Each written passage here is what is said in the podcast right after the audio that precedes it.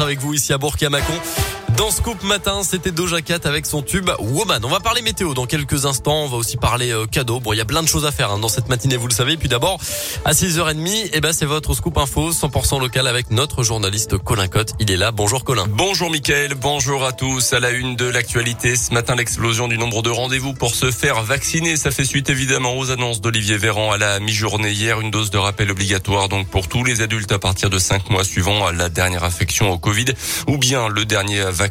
Le ministre de la Santé a précisé que les centres de vaccination seront ouverts ou leurs horaires amplifiés à partir de ce week-end. Un défi logistique pour le gouvernement. 19 millions de Français doivent se faire vacciner dans les prochaines semaines et les prochains mois. Les tests, eux, ne sont plus valables que 24 heures au lieu de 72 heures. Euh, à noter qu'à l'école, dès le premier cas détecté, la classe ne fermera plus automatiquement.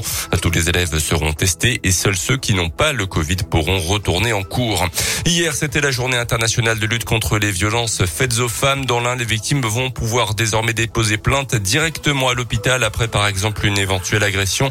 Une convention a été signée entre les forces de l'ordre, les cinq centres hospitaliers du département qui disposent d'un service d'urgence, mais aussi convention signée avec l'agence régionale de santé et le procureur de la République de Bourg-en-Bresse. Euh, policiers et gendarmes se déplaceront désormais à l'hôpital pour prendre la plainte d'une victime si elle le souhaite. Une initiative saluée par Jean-Pascal Thomasé, le directeur de l'AVEMA, l'association d'aide aux victimes et médiation dans l'Ain. C'est une avancée majeure parce que l'hôpital est d'abord le premier lieu où une femme victime va venir pour se soigner, pour être prise en charge sur un plan médical et qu'on puisse tout de suite conjuguer euh, le soin avec le dépôt de plainte sans perte de temps, sans avoir des intermédiaires un petit peu entre le, le soin et l'institution judiciaire. C'est une avancée majeure et importante pour notre département. Voilà, quand l'ensemble des professionnels se mettent à disposition dans un même lieu, dans un même endroit, dans une même temporalité, on a quand même plus de chances qu'une affaire puisse aujourd'hui déboucher sur la prise en charge de cette victime et puis surtout sur euh, la responsabilité qu'on a en droit de demander à un auteur qui a commis des actes irréparables sur sa conjointe ou sur sa concubine.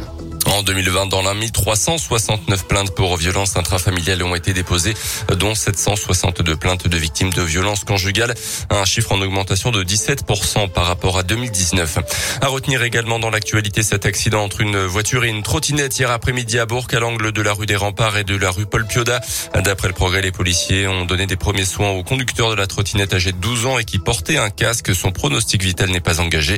Le dépistage de l'automobiliste indique qu'il avait consommé du cannabis le matin même, il risque jusqu'à 3 ans de prison et 45 000 euros d'amende pour conduite sous l'emprise de stupéfiants.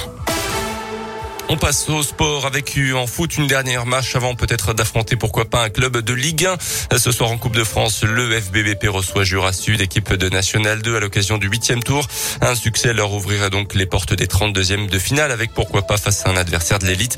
Mais avant ça, il faut donc passer ce huitième tour face aux Jurassiens dont certains connaissent très bien le club indinois. Alain Pocha, l'entraîneur bressant.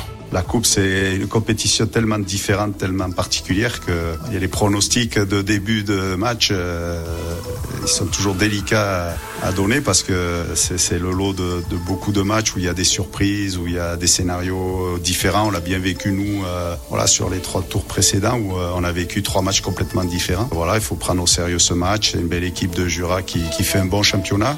Voilà, alors que voilà, quelque part, euh, par rapport à certaines grosses écuries de ce championnat qui ont des budgets bien supérieurs, ben, ils arrivent à sortir leur épingle du jeu, c'est pas par hasard. FBVP Jura Sud, coup d'envoi du match à 20h ce soir à Verchères, retour au championnat. Ensuite, ça sera le 3 décembre au Red Star. À noter toujours en foot hier la victoire 3 buts 1 de Lyon sur la pelouse de Brandby, cinquième journée de Ligue Europa. L'OL était déjà qualifié pour la suite de la compétition. Doublé de Cherki et but de Slimani, qualification également de Monaco. Marseille, quant à lui, est éliminé après sa défaite en Turquie. Merci beaucoup, Colin Cotte. Tiens, vous savez quoi, les amis? On va faire euh, un jeu